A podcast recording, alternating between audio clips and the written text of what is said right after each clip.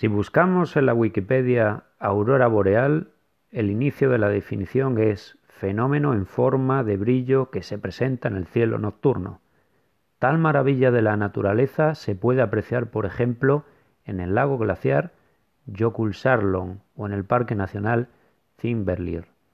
Estos espacios, de hecho, vienen listados como dos de los mejores de un total de 15 donde ver la aurora polaris. Pero, ¿no nos estamos alejando de nuestra temática futbolera? Tranquilo, estás escuchando la partida de futbolín. Te cuento todo esto porque si queremos vivir la experiencia, ser espectadores de lujo en los lugares mencionados, probablemente mi pronunciación del lago y del parque diste mucho del que saldría de la boca de una persona que resida en aquel país, tendríamos que viajar a un país mágico, un destino muy especial para los amantes de los road trips, los buscadores de paisaje extremo, los apasionados por el ecoturismo, los vulcanólogos y los geólogos, y así podría seguir un rato más. Salgamos ya de dudas, ponemos rumbo a Islandia, esta república ubicada en el noroeste de Europa va a ser el punto de partida de un serial de seis podcasts centrados en seis países que abanderan el fútbol escandinavo y esos territorios se podría decir ultraperiféricos, en algún lugar del Atlántico Norte, donde el balompié es sinónimo de orgullo, es un equivalente de milagro, es la mejor forma de acercar al mundo una preciosa nación.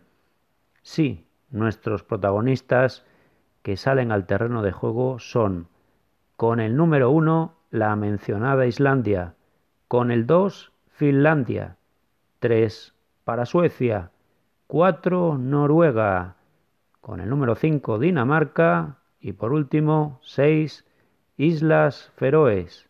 Arrancamos en esta primera entrega con la Tierra de Hielo, la patria de la cantante Björk, o del guitarrista inventor Gudlaugur Kristin Ottarsson, quien patentó, por ejemplo, el cargador de batería alcalina. Estaremos todos de acuerdo que las luces del norte son un fenómeno natural digno de ver al menos una vez en la vida. Como gran fenómeno es la evolución del fútbol en Islandia en los últimos años. Conozcamos los grandes logros de su selección y notas interesantes sobre la competición doméstica con los clubs más representativos. Empezamos ya.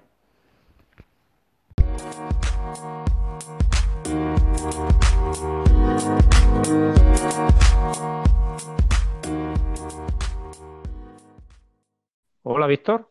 Hola, Javi, ¿qué tal? Bien, muy bien. ¿Cómo estás tú?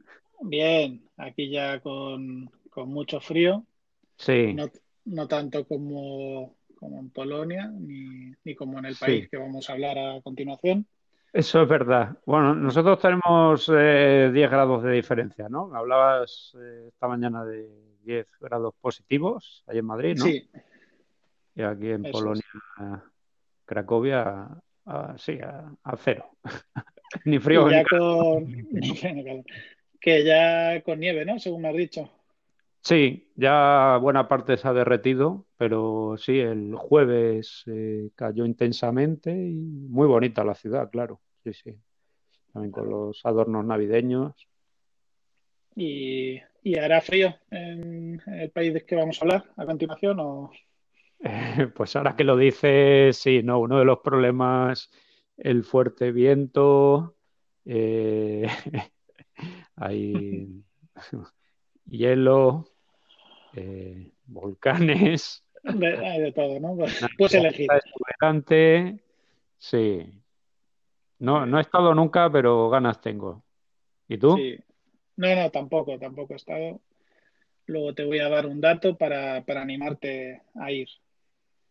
Ah, pues, más allá de, de, todo lo que he visto ya en reportajes y, y preparando este podcast, bueno, pues sin duda Islandia, un destino que seguramente hay que, hay que conocerlo, ¿no? Al menos una vez en la vida. Eso es. Vale, pues vamos a, entrar ahí de lleno, conozcamos a esa selección islandesa que desde luego nos dejó sin habla, perplejos por lo que veíamos, no solo en las fases de clasificación, sino también en la fase de grupos y eliminatorias finales por el título. Es. Bueno, ¿cómo entender el, milagro de un país con tan solo 350.000 habitantes y que haya ido a un mundial y a una Eurocopa en esta época? Por cierto, es el país más pequeño que ha estado en un mundial, pero no así en una Eurocopa. En 1964, Luxemburgo, que por aquel entonces tenía 330.000 habitantes, eh, llegó a cuartos de final de la, Eurocopa, aunque se jugaba de forma muy distinta. Era ida y vuelta hasta semifinales y luego eh, se jugó en España, donde al final ganó España su primera Eurocopa. Islandia siempre había sido una de las peores selecciones de Europa, un país donde el principal deporte es el balonmano, el fútbol quedaba en un segundo plano, donde era un pasatiempo de verano, como bien indica lo que significa Islandia en, islandés, que es tierra del hielo. Con una media de menos 10 grados en invierno era imposible desarrollar este deporte. 70 años han tardado desde la fundación de la Federación Islandesa en 1947 hasta que han conseguido llegar a un gran torneo como la Eurocopa. ¿Cómo se entiende esto? Pues a principios de este siglo se hizo una fuerte inversión en infraestructuras y se construyeron instalaciones cubiertas que permitieron entrenamientos durante todo el año e impulsaron la profesionalización de técnicos y jugadores. Tocaron fondo en 2012 cuando llegaron al puesto 131 de la FIFA, la peor clasificación de su historia. Para que se vea la magnitud del cambio de esta selección, un año y medio después de esta clasificación estaban luchando por clasificarse al Mundial de Brasil en una eliminatoria de repesca contra la Croacia de Modric, Rakitic y Perisic. 1-0 en el partido de ida jugado en Reykjavik y derrota en Zagreb por 2 ceros. Eliminados, pero ya empezaban a avisar de lo que vendría en los años siguientes. El 7 de septiembre del 2004 empezaba la clasificación para la Eurocopa de Francia del 2016. Quedó segunda tras República Checa y delante de Turquía y Holanda, a la que ganó tanto en Ámsterdam como en Reykjavik. Eh, completaban el grupo Kazajistán y Letonia. Conseguía clasificarse por primera vez en la historia. La historia de Islandia en la Euro del 2016 es bastante conocida, así que la repasaré rápidamente. Quedó encuadrada en el grupo F, junto a Hungría, Portugal, que finalmente sería campeona, y Austria. El 14 de junio del 2016, en San Etienne jugaba su primer partido en una Eurocopa ante Portugal. Sorprendentemente consiguieron sacar un empate a uno, con gol de Bjarnson, que entraría en la historia por ser el primer goleador en un otro empate a uno con Hungría en Marsella y la victoria en el minuto 94 contra Austria por 2-1 en San Denis hicieron que Islandia pasara de segundo grupo a los octavos de final. ¿Te acuerdas? ¿Tú no has oído, Javi, el, contra Austria el 2-1 la, la retransmisión? Del periodista islandés llorando. No. no, gritando y llorando. Bueno, ¿Sí? Qué momentazo, ¿no? Bueno, en octavos eh, de final esperaba Inglaterra. En el minuto 18 los irlandeses remontaron el gol inicial de Rooney y aguantaron el 2-1 para dar una, gran, una de las grandes sorpresas en la historia de la Eurocopa y clasificarse a cuartos contra Francia. Para que se vea la importancia de este partido de cuartos, en Islandia, el, no, de, octavos, perdón. En Islandia, el partido tuvo el 98,9 del share. el partido contra Inglaterra, de octavos, dices. Habría que ver qué estaba haciendo el 1,1 que no vio el, el partido. La, la, prensa inglesa dijo que fue la derrota más humillante y vergonzosa de la historia. Yo supongo que se referirían a, una Eurocopa. a ver, yo me imagino que también hablando Claro, habría que estudiar ahí todos los partidos que ha jugado Inglaterra en Eurocopas y Mundiales. Sí, eh, sí luego en amistosos y eliminatorias sí habrán perdido por goleadas. Efectivamente. No sé. Bueno, 5-2 en cuarto de final perdieron contra los franceses acabando un gran e histórico torneo.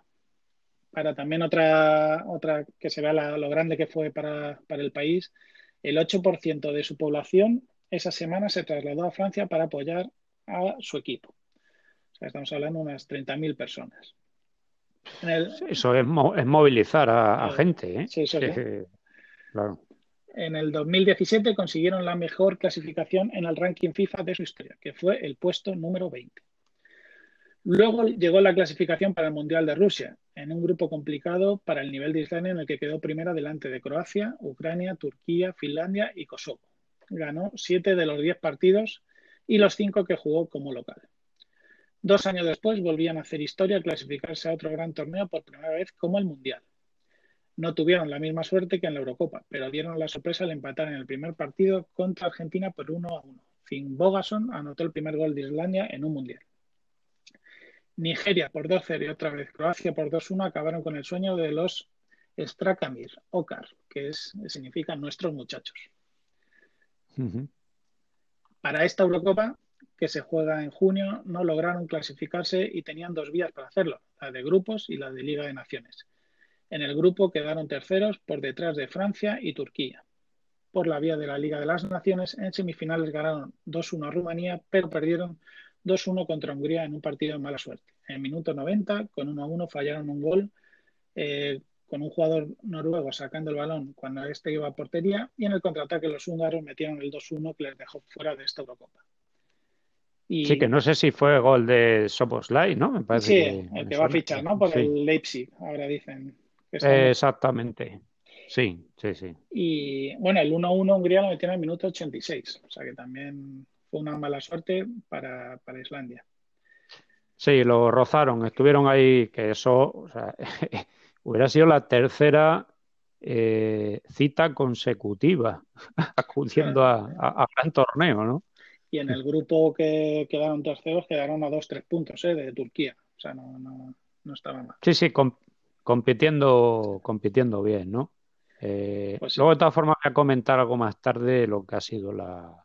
Resulta bastante pobre, ¿no? La Copa Confederaciones, pero también hay que entenderlo un poco en el contexto que mm. estamos actualmente. está claro que en estos últimos seis años una selección que quedaba últimos o penúltimos en las clasificatorias para Eurocopas y Mundiales ha subido varios peldaños ya que aunque no se clasifique está en la lucha por hacerlo. Veremos qué mm. pasa para la clasificación para el Mundial de Qatar 2022, en la que tiene un grupo complicado para clasificarse con Alemania, Rumanía, Macedonia del Norte, Armenia y Liechtenstein. Digo complicado porque se clasifica uno directamente y luego creo que son los van 13 europeos al, Mundial de Qatar.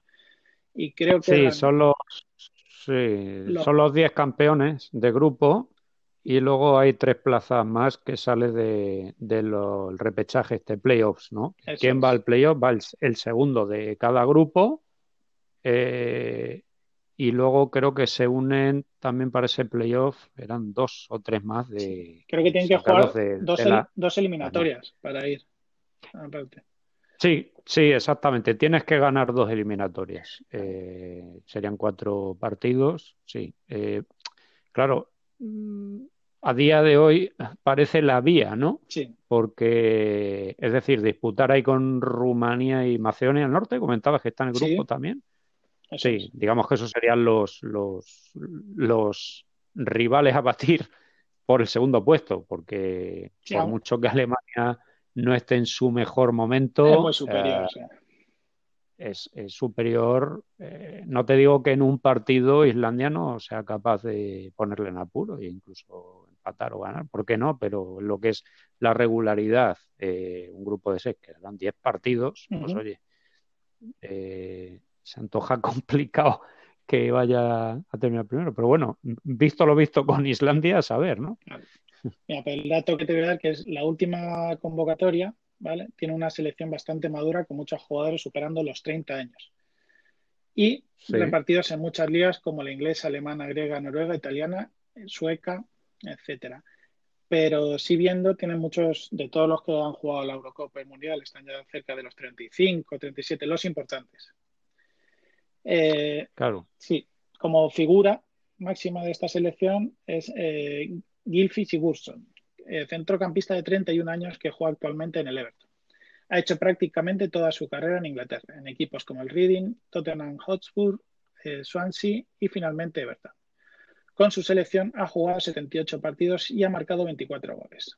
Desde el 2012 es elegido jugador del año del país. O sea, cada, lleva nueve, ocho años seguidos siendo el mejor, el mejor jugador del país. Sí, a Gilfi que por cierto le llaman el Beckham islandés. ayer, ayer creo, bueno, estamos hablando de ayer se jugó un Everton Chelsea, creo que marcó el gol de la, sí, cierto. Sí, sí, él marcó. Bueno, pero si hay que hablar del jugador más importante relevante de la historia de este país, es un conocido para la afición española, ya que jugó varios años en el Barcelona. Eh, te digo, Javi, te pregunto si sabes quién es. Sí, Good Johnson. se trata de Eidur Smari Good Johnson. De Iceman, como así la apodaban, anotó en toda su carrera 142 goles. Un trotamundos del fútbol, jugó en 17 clubes, además de su selección. Equipos en los que jugó. Valur, PSV, KR Reykjavik, Bolton, Chelsea, Barcelona, Mónaco, Tottenham, Stock City, Fulham, AEK Atenas, Círculo de Brujas, Brujas, Swan, Molde y acabó en la India en el Pune City. No sabía que había jugado en tantos, en tantos países. No, yo tampoco, eh, sí, te acuerdas del Barça, del Chelsea. Chelsea sí. Este tenía siempre la maleta ahí preparada, ¿no? Para una nueva aventura. bueno, es el único jugador irlandés que tiene la Champions League, la Champions League ganada en Barcelona en el 2009. Además de esa Champions League, Aidul consiguió dos Premier League, Liga, Copa del Rey, Supercopa de España como trofeos más importantes. Como anécdota, el 24 de abril de 1996, con 17 años, debutó como internacional en la selección de Islandia en Estonia, sustituyendo a su propio padre, Arnold Gudjonsen. Es junto a Guy mm. Borson el máximo goleador de su selección con 26 goles. ¿Qué te parece la anécdota del padre?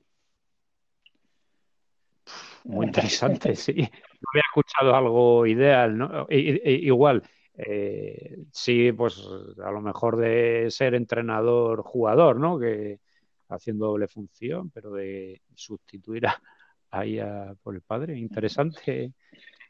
Lo único, claro, Johnson, que desde luego era un gran jugador, la pena es que este, este chaval, bueno, ya no tan chaval, eh, claro, coincidió lo que fue el, auge del fútbol islandés y, los grandes logros de, la selección irlandesa ya, eh, claro, le pilló ya tarde, o sea, llegó a, llegó a entrar, ¿no? Sí. No recuerda que sí estuvo en la Copa, ¿verdad? Pero claro, ya no tenía ya sus 36, 37 años, me parece. Lo que, lo que leí que le llamaron para mm. algún partido del Mundial de clasificación, estando casi ah. retirado, pero ahora mismo no recuerdo si jugó el Mundial. La Eurocopa seguro que sí, la jugó.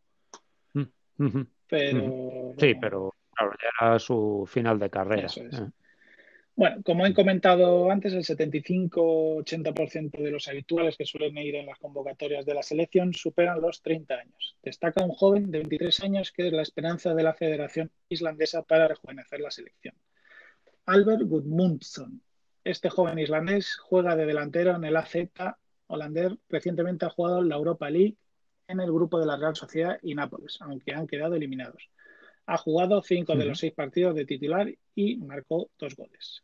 Empezó en el juvenil del Herenveen y del PSV. Luego jugó en segunda con el Young PSV, donde en dos años, en 57 partidos, marcó 25 goles. En la temporada 2017-2018 estuvo en el PSV, aunque solo jugó 12 partidos. Ese año ganó la, la Liga Holandesa, Eredivisie, y fichó al año siguiente por el AZ, su club actual. Bueno, en cuanto a categorías eh, juveniles, parece que está trabajando muy bien. En el 2011 se clasificaron a la fase final de la Euro, de la Sub-21 de Dinamarca, quedando tercero de su grupo. Y este año se han clasificado para la Sub-21 que se va a celebrar en Hungría y Eslovenia. Esta Euro Sub-21 es la primera vez que se realiza con 16 selecciones. Islandia está en el grupo C junto a Rusia, Dinamarca y Francia como este año está todo tan comprimido, el torneo se jugará en dos bloques. Del 24 al 31 de marzo la fase de grupos y del 31 de mayo al 6 de junio las eliminatorias. Ah, cuando lo leí ayer, qué raro, ¿verdad? Es muy raro.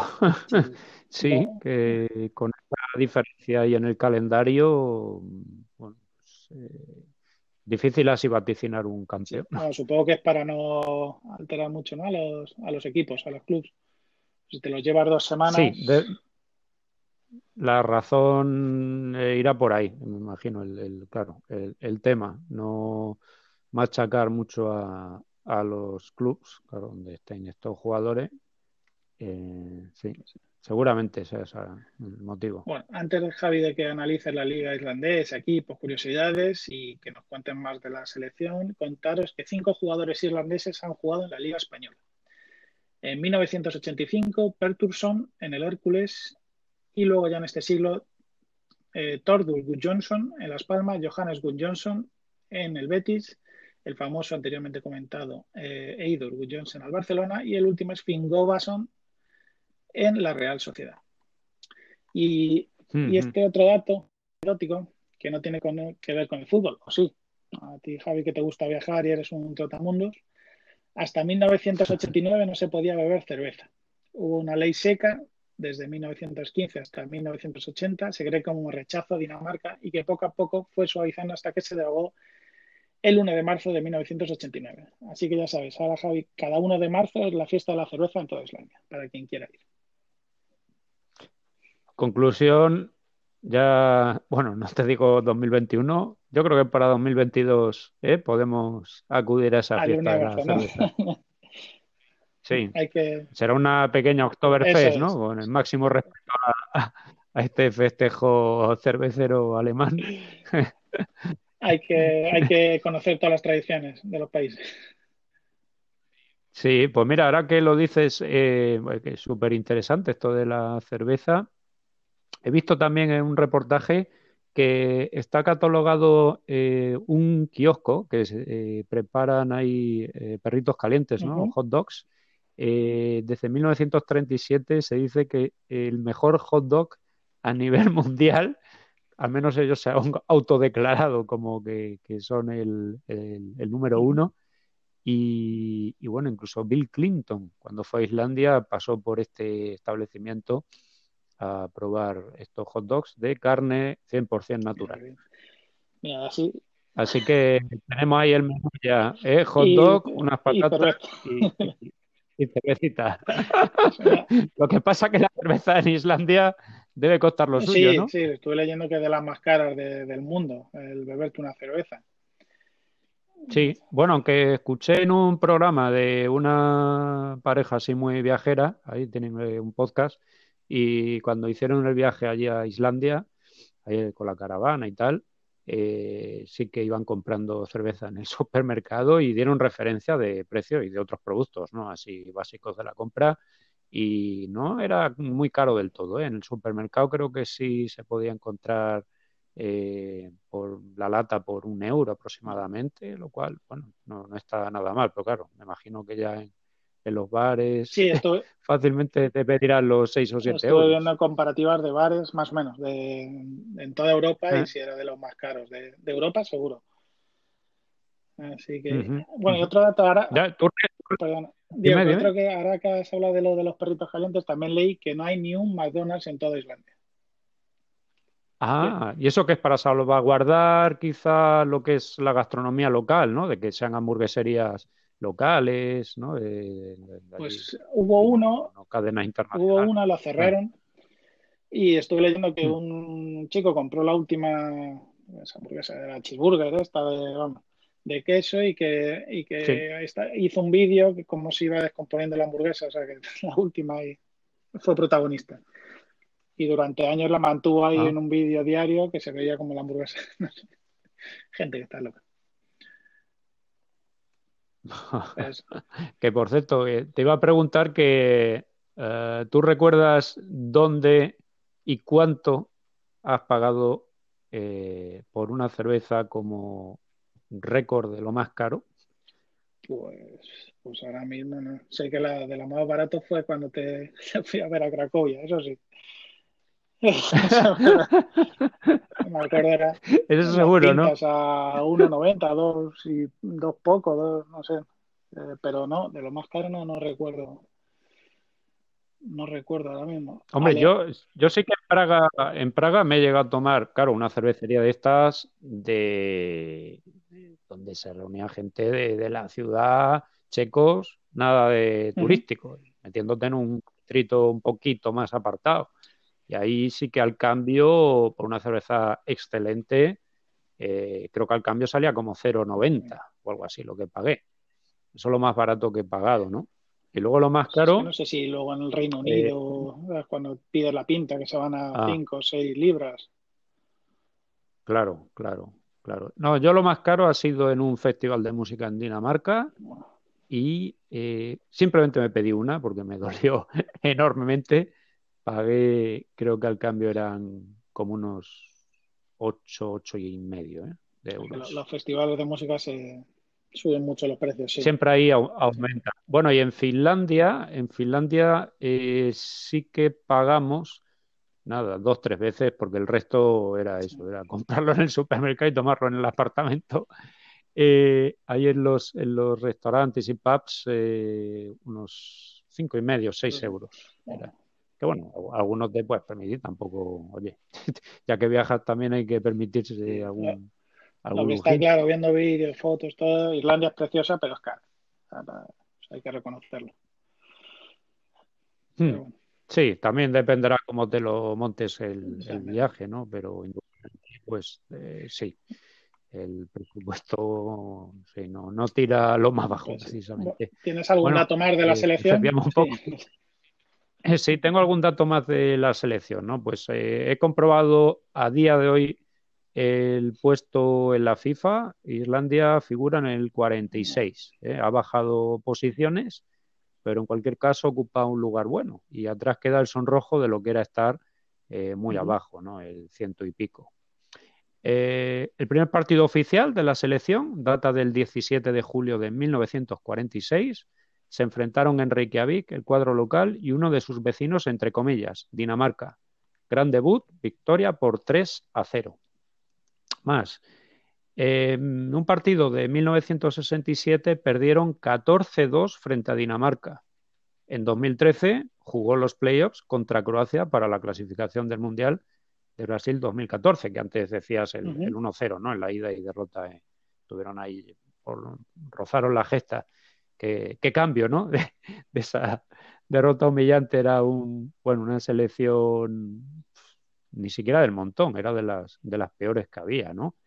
Incluso, eh, sí, cuando empezaron ya los, los cambios, que ahora en un rato hablaré así estructurales, ¿no? Para que el fútbol creciera allí en, la isla, eh, pues eh, a Islandia de media no, no, no, le veías en los grupos clasificatorios con más de cinco o seis puntos, ¿eh? O sea, una victoria, algún empate, dos victorias a lo sumo en las fases clasificatorias.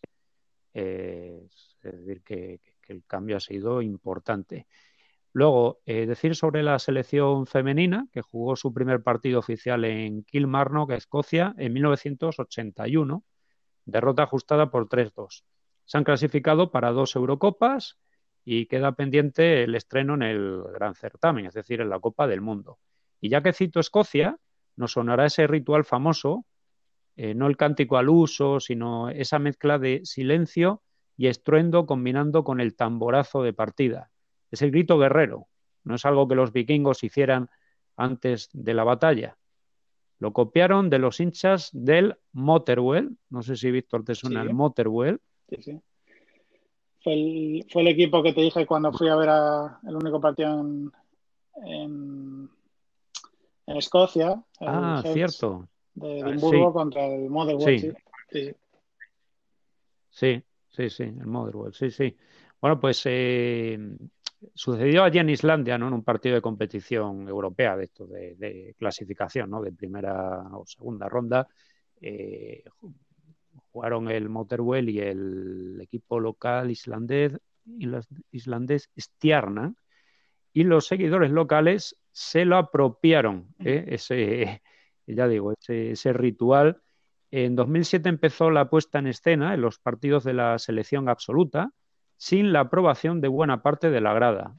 Fue a más hasta convertirse en un hábito, y la verdad es que te pone la piel de gallina.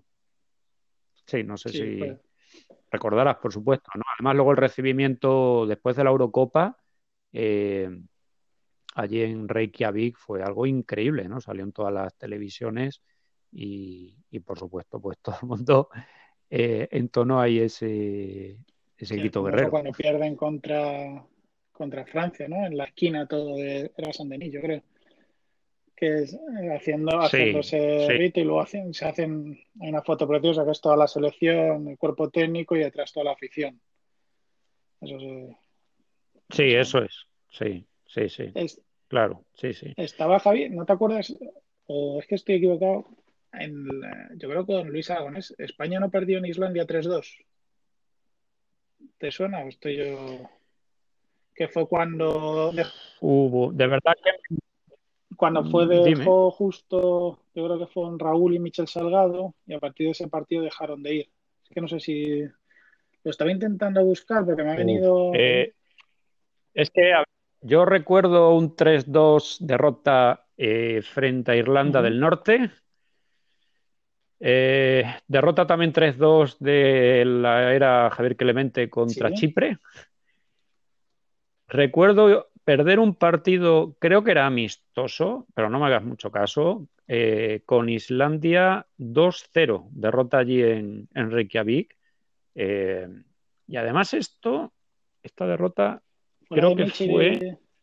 Yo, porque es que me suena que cuando estaba yo que me tuvieron que intervenir en el hospital, creo que era 2001. No, 2001 no, perdón, que digo 2001, 1991. Sí, pero que esto no sé si era clasificatorio eh, o era un amistoso. Eh, pero bueno, el que dices tú, 3-2 puede ser. Que, Hubo un partido que no Que además jugaron, creo que, pues en. Eh, creo que hay, hay, una ventana de estas FIFA que se juega, si no recuerdo mal, en junio, ¿no? No, sé si te suena a ti cuando no hay Eurocopas y Mundiales, los años impares. Uh, y, me suena que jugaron allí en junio, y claro, eh, estaban jugando ahí, a la, el partido empezó a las 9 de la noche o algo así, y con plena de día y terminó el partido de, día, claro. Pues sí, sí, mira, fíjate si estaba viendo lo de España, Islandia 2, España 0 del 91, que decías tú. Sí. El 91, ¿verdad? Sí, sí. Pues nada, buscaré el, mm. dato de eso, pero vamos, creo que, que no lo buscaré. Bueno, eh, ¿nos vas a hablar algo más o saltamos a, lo doméstico? Sí, pues bueno, un poco en, el, en la ruta ya hacia lo doméstico, hacia, hacia la, liga islandesa. Eh, tú ya has apuntado, has apuntado bien ahí, eh, importante saber un poco, pues, algunos aspectos, ¿no? Que han facilitado, pues, esa transición pues, para estar ahí ya en un fútbol de, élite, eh, al menos en lo que se refiere a, lo que son los partidos de la selección, ¿no? Eh, también vamos a distinguir un poco de lo que es la Liga Nacional, que, ahora en un ratito pues eh, voy a comentar, ¿no? Pero antes de ello, voy a intentar, a ver, sintetizar, que tengo aquí un montón de apuntes, cositas que tienen que ver con milagro pero a la vez no tan milagro, ¿no? ¿Qué ha pasado en Islandia? Bueno, es fruto de un gran trabajo durante años, ¿eh? una planificación sobresaliente. Bueno, resulta que el gobierno islandés invierte mucho en deportes. Apoyan a los padres para que su hijo juegue al fútbol. Si apuntarse cuesta 700 euros al año, 600 vienen financiados. Subvenciones del 90%. Es más que fútbol, es una inversión muy inteligente en futuro y salud. Juegan y así pues no se dan al alcohol y drogas. El ayuntamiento es quien paga por las instalaciones de la localidad. Y la gran preparación de entrenadores. Todos ellos con la licencia UEFA, cosa que antes no se daba. Marca la diferencia en la estructura formativa islandesa. Todos y todas pueden jugar, independientemente de su edad o de su nivel. Un ambiente inclusivo eh, nadie queda en el camino, nadie es discriminado. El fútbol formativo en Islandia no es una carrera por alcanzar el profesionalismo. Más, sus buenos técnicos.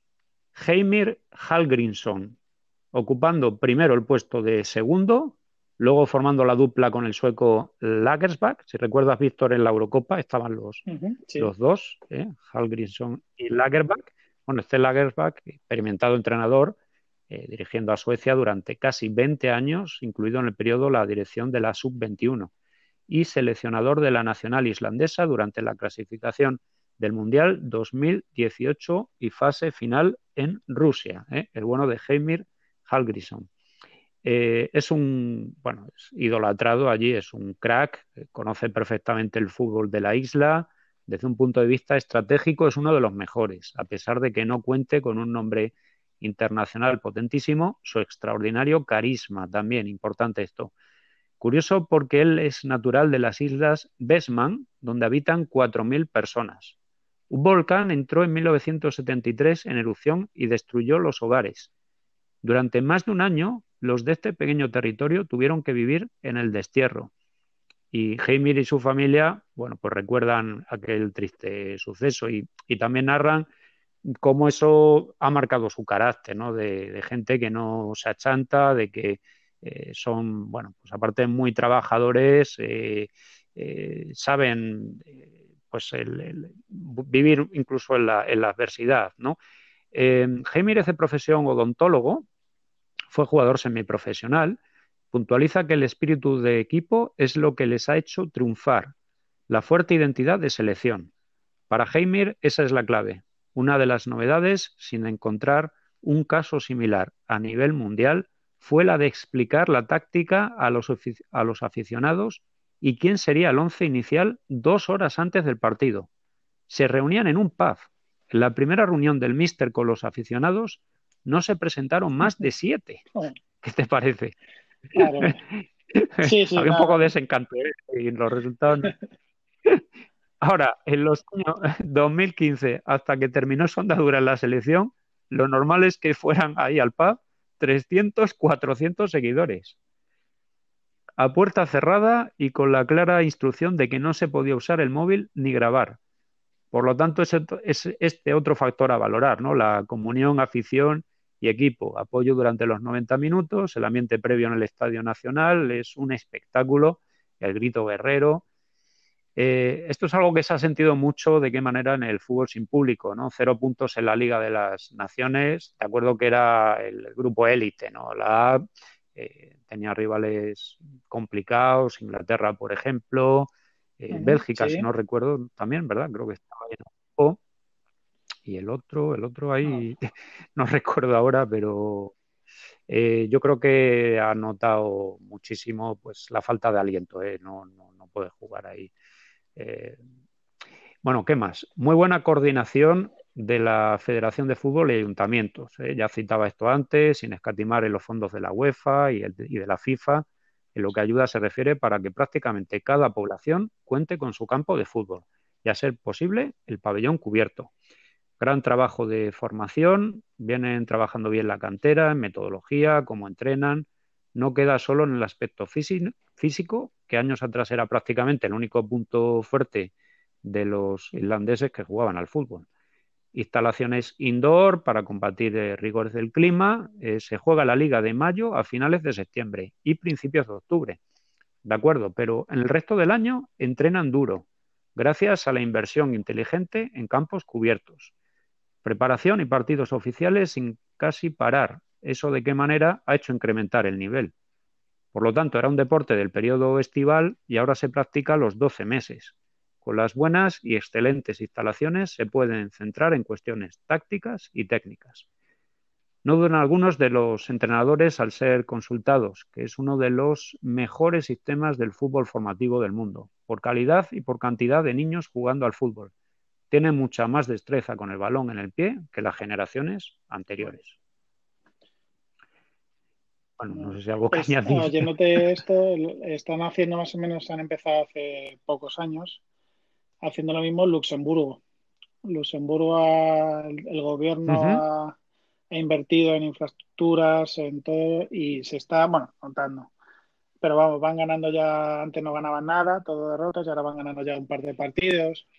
Sí, sí, tienes razón, pero sí, ya es, eh, tienes razón, ya, bueno, en el cuanto a coeficiente, sí, lo tienen mejor ahora, ¿no? En la FIFA y eh, sí, exacto. bueno, de hecho, eh, mira, ahora que dices Luxemburgo, mm, ¿cómo se llama el equipo? Sí, el Dudelangue se llama, que jugó la, jugó la, jugó, estaba con el Betis ahí en la en la fase de grupos de la Europa League. ¿Recuerdas? Para eso.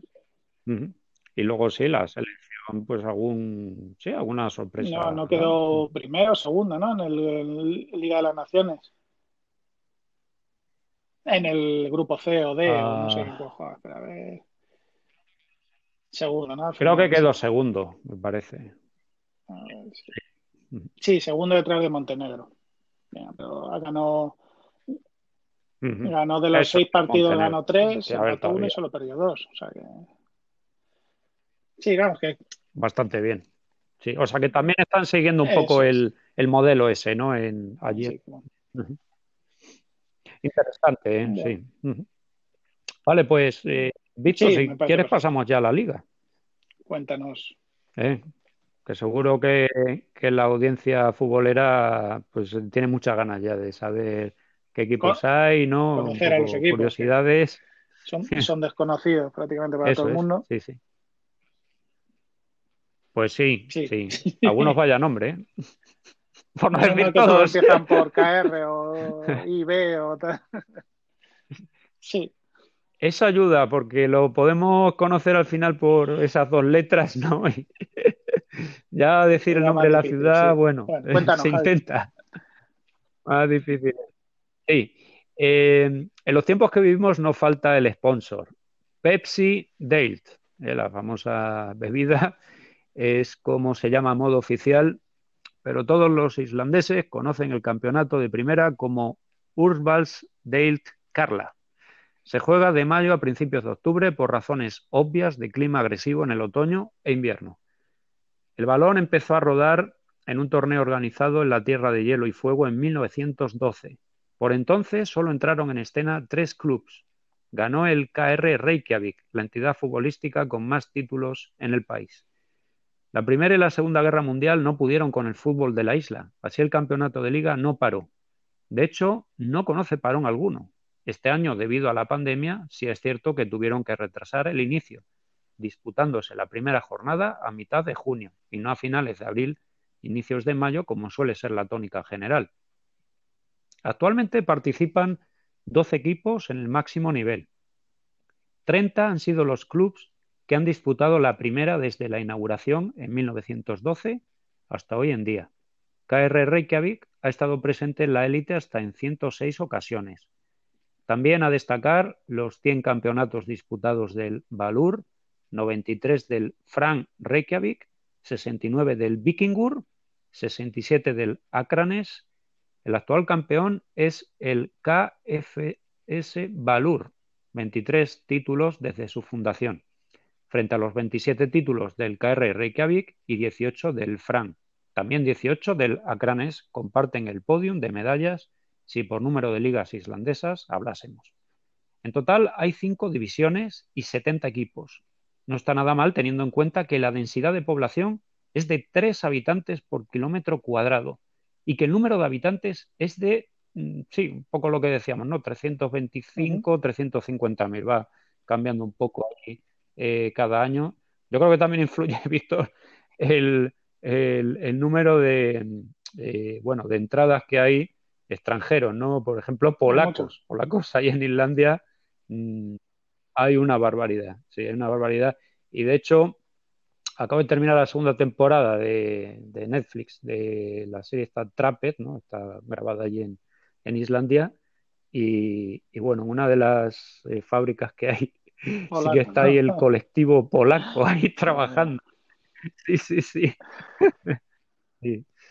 Bueno, eh, Además del torneo de la regularidad, eh, si me permites, Víctor, mejor voy a llamarlo así, no por el equivalente en su idioma, que algo de dificultad entraña, aunque a lo mejor me animo más aparte.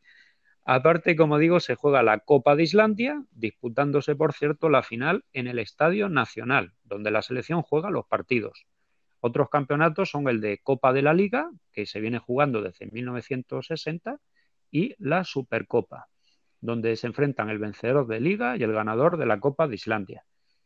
En cuanto al fútbol femenino hay dos categorías, 10 conjuntos en primera y 17 en segunda.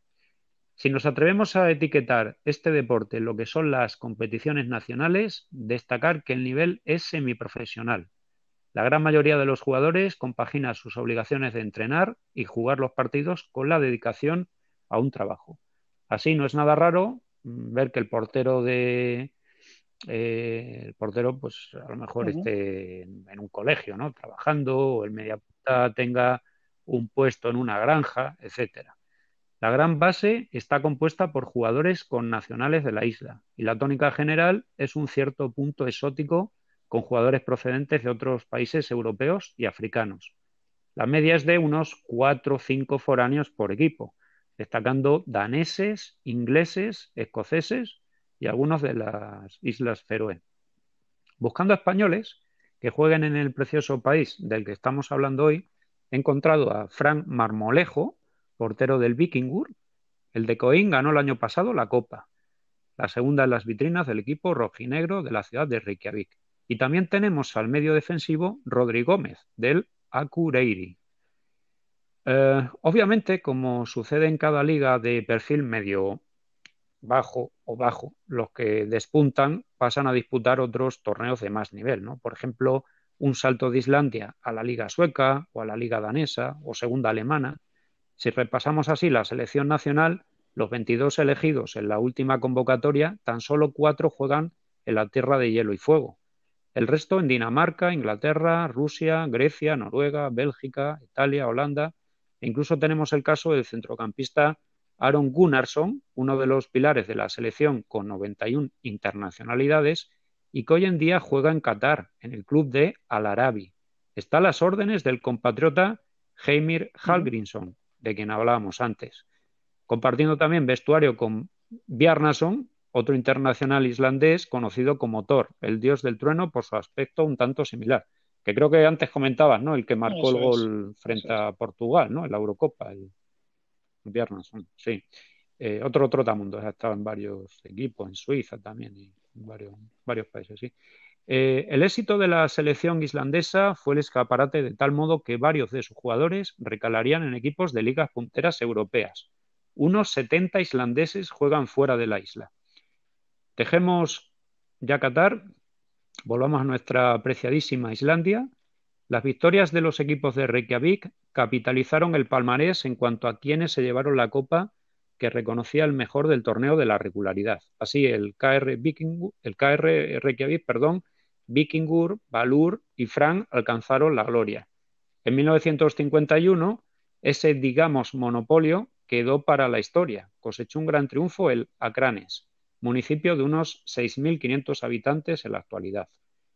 La ciudad más poblada de Islandia seguiría acaparando el protagonismo en lo que a campeonatos de liga se refería, pero en los últimos tiempos han emergido clubes potentes dentro de la escala eh, fútbol en el territorio del Atlántico Norte, que hoy centra nuestra atención. Por ejemplo, el KA, Aureiri gana en 1989, club que, por cierto, en su participación europea cosecha una victoria estéril por 1-0 frente al CSK de Sofía.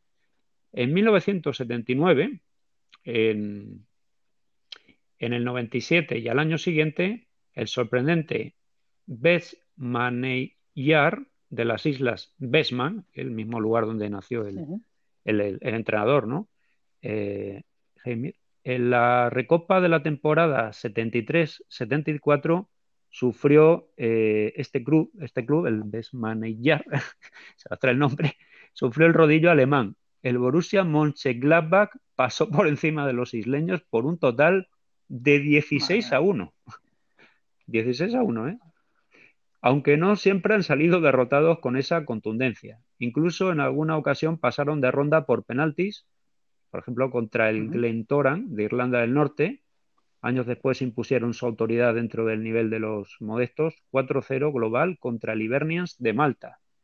Tirán Albanés y Torsham de las Islas Feroe fueron dos más de sus capítulos triunfales por Europa, pero en cualquier caso nunca llegó a pasar de segunda ronda clasificatoria. Otro equipo más, FH Hafnarhordur. Es un buen ejemplo de conjunto de éxito en Islandia. Fuera de la capital, en total, siete ligas, dos copas, seis supercopas y cinco copas de la liga. En 2004 fue su primer campeonato Ursbalsdeild.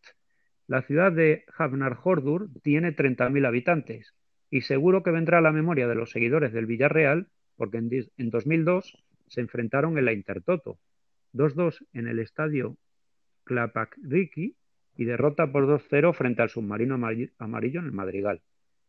En dos ocasiones han llegado los eh, blanquinegros a la tercera ronda de la Champions y en una ocasión también a la tercera ronda de la Europa League. Algunos resultados sorprendentes fueron un empate a uno en campo del Aston Villa, empate también a uno en Bielorrusia contra el Bate Borisov, otro empate a uno, en este caso en su estadio frente al Nacional de Madeira, o la victoria 2-1 contra el Elfsborg sueco. Retomando el torneo doméstico, otro de los casos llamativos es el UBK Breidablik, de la ciudad Bogur, de 36.000 habitantes. Un equipo que viene trabajando bien en los últimos años con unas buenas instalaciones deportivas. En 2010 levantó el título liguero. Un año antes ya se había hecho con la Copa, que marcó el inicio de la breve senda victoriosa. Aunque no ha podido revalidar el título, va por el buen camino. En la última década, hasta en cuatro veces ha finalizado en segunda posición. En lo que a periplo europeo se refiere del Breidablik, su techo es rozar la cuarta eliminatoria de Europa League. Fue en 2013 cuando lo tuvo en la mano, perdiendo la tanda de penaltis contra el Aktobe de Kazajistán. Lo más sonado, sin duda, el 2-0 en casa contra el Rosenborg noruego, en la segunda eliminatoria de clasificación para grupos de la Champions. En la vuelta en Torsheim perderían 5-0. Vamos allá con el club más laureado y vetusto, el KR Reykjavik, el que ganó la primera liga la de 1912. Los blanquinegros fueron fundados antes, al cierre del siglo XIX. Los colores en su indumentaria no fueron puro capricho. La elección era una manera de homenajear un sentido tributo a los que campeonaban en Inglaterra por entonces, el Newcastle. Recordamos la camiseta de los del norte de Inglaterra. Ahora sí, nos encajan las fichas. 27 ligas, 14 copas, ocho copas de la liga, seis supercopas e incluso se hizo de una Atlantic Cup en 2003, torneo extinto y donde se medían los vencedores del torneo doméstico de Islandia frente al ganador de la liga en las Islas Feroe. Interesante, ¿no? La Copa Atlántica, ¿eh, Víctor? Como todo campeón, pasó por horas bajas, o mejor decir, por años bajos. En la década de los 70 y los 80 no consiguió la Urfals Dave e incluso bajó a la segunda división. Su participación en las competiciones europeas deja un balance bastante negativo. Rara vez ha pasado de la primera ronda de las eliminatorias previas. Tan solo en la Europa League, dentro de que no ha llegado a la fase de grupos, sus números no son tan pésimos. 13 victorias, 10 empates y 21 derrotas. Su debut, por cierto, fue en agosto de 1964 en la Copa de Europa frente al Liverpool. Era la primera ronda, 0-5 eh, fue el resultado ante la presencia de 10.268 espectadores en el estadio Laugardals Bolur. Sus partidos, por cierto, los disputa actualmente el KR en el conocido KR Bolur, con capacidad para 2.791 personas. Como anécdota, en 1988 se jugó un partido en estas instalaciones, el cuadro local frente al IBV de las Islas Besman. Y tal era la expectación que el estadio rebosó, con miles de personas viendo el partido de pie. Según las crónicas, 5.400 personas estuvieron presentes ¿eh? en un estadio de 2.791. Eh, y en cuanto a su mejor resultado en competiciones europeas, en Europa League en la edición 2009-2010, la segunda ronda clasificatoria, victoria por un global de 3-1 frente al Larisa de Grecia. Un año después alcanzó también la tercera ronda tras pasar por encima de un cuadro feroés. Eh, en la segunda, el Silina eslovaco fue el derrotado, vapuleó por 3-0 en Reykjavik. Bueno, esto sería todo, ¿no? Un poco en cuanto a... Evidentemente hay muchos más equipos eh, que han disputado menos ligas, ¿no? Que algunos que han sido fundados eh, no hace tanto tiempo, acumulan 10, 15 campeonatos, o que están empezando un poco de cero, ¿no? Desde la, quinta división. repasando, estuve mirando las tres grandes competiciones de, de Europa, la Copa Europa, la, la Recopa y la UEFA. eh, pues sobre todo en la Recopa, cuando iba mirando eh, las máximas goleadas en conjunto, o sea, al final, por lo que has hablado tú del 14-1 o el 16-1, eran sobre todo los equipos irlandeses, ¿eh? Sí.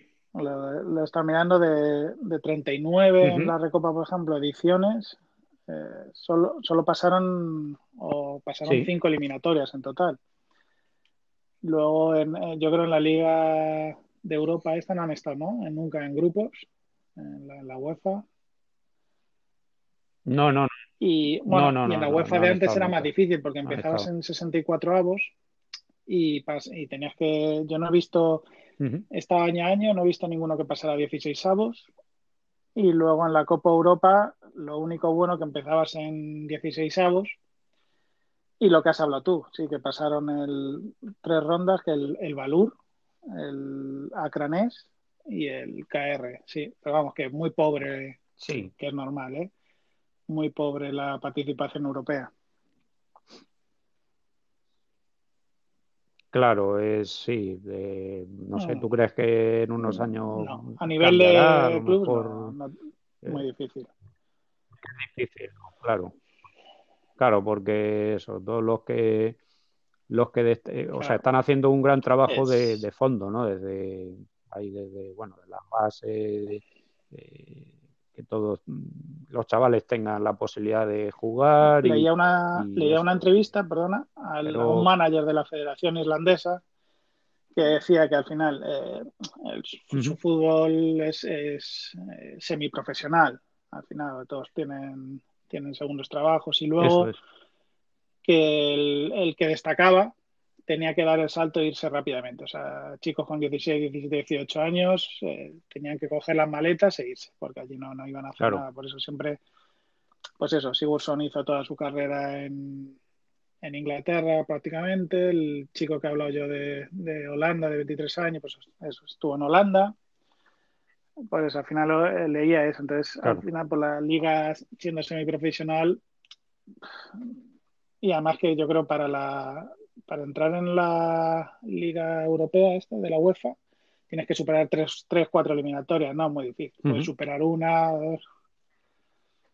Es que esto, claro, son, son bastantes, sobre todo para, claro, Islandia pues es uno de los países que eh, comienzan, claro, por el coeficiente, pues hasta, hasta grupos, yo creo que fácilmente estamos hablando de pues cuatro o cinco rondas, eh, fácilmente. Entonces, eh, es muy complicado. Eh, bueno, alguna cosa más que añadir, visto que tengo aquí apuntado, ya serviría un poco a modo de, cierre, ¿no? Eh, es muy breve el tema, algún estadio, ¿no? Hago referencia, por ejemplo, al donde juega la selección, y luego voy a dar dos referencias. Esto ya un poco de friki, sería el tema. Tengo aquí el mapa de Islandia y tengo localizado dos, dos lugares eh, que la verdad es que es muy bonito ver las imágenes del estadio, ¿no? Porque eh, es, un, es una postal preciosa, eh, se combina el, el, paisaje de lo que es el terreno de juego con la montaña, lo verde. a lo mejor cerca se ven veleros, ¿no? Se ven embarcaciones y, y no es lo que uno normalmente suele ver, ¿no? Aparte, pues también lo que sí tiene el fútbol en Islandia es eh, mm, que es algo es algo popular, ¿no? O sea, que, juega el equipo del pueblo, ahí ya estén en la segunda islandesa o en la tercera o lo más abajo, y la gente se reúne, eh, ¿verdad? Y antes del partido, pues se toman ahí, bueno, pues algún sándwich o los perritos calientes que se preparan también ahí al lado del terreno y, bueno, ese fútbol ahí amateur, ¿verdad? No, no, eh, fuera de los grandes focos, ¿no? Es, es algo, no sé, que, es bonito de ver, ¿no? Que, está muy bien ir a apoyar a tu equipo ahí de primera, de élite, pero ya digo que este es, es, es, un fútbol ahí un poco, no sé, para los románticos, ¿no? De lo que es más, eh, lo que se ha ido perdiendo, ¿no? Quizá con el, con el tiempo. Y, sí. Y sí, bueno, si quieres hablar un poco entonces de, estos estadios. Sí, vale. Bueno, eh, hay una palabra islandesa eh, que es eh, tolfan. Tolfan significa jugador 12. Vamos a partir de este término ¿Te aventurarías, Víctor, a dar un dato aproximado en porcentaje de la media de espectadores que acudían a ver a la selección hace 10 pues, años? no sé, bueno, si fueron 7 al PAF, la de las primeras veces supongo que muy poco, ¿eh? menos del 60, 50, 40. Sí, eh, la bien, la bien. Eh, menos, del, menos del 50%. Solía ser ahí un 40 o 50 a lo, a lo sumo la mitad ahí del estadio, eso es. Eh, el Estadio Nacional, el Laugardals Bolur, es donde juega la selección islandesa. Es una instalación deportiva donde también se puede practicar atletismo.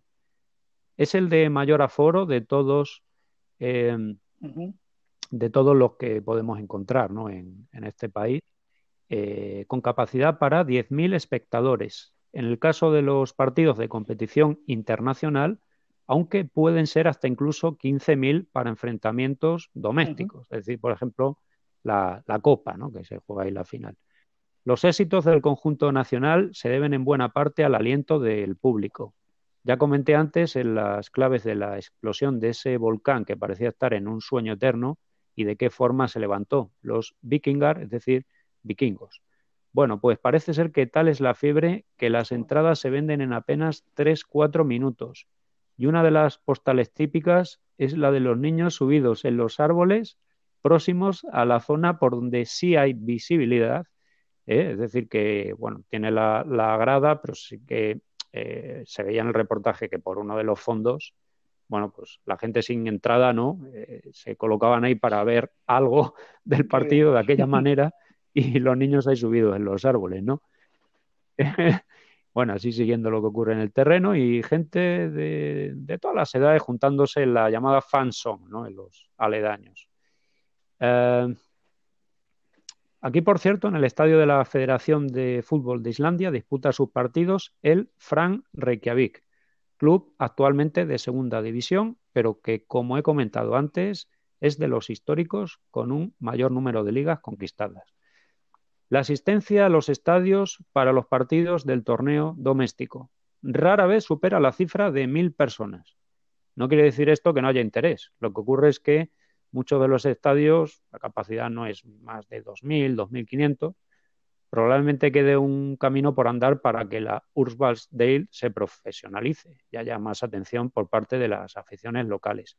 Pero tengamos en cuenta que el fútbol no tiene nada que envidiar al balonmano en Islandia hoy en día van de la mano en cuanto a popularidad.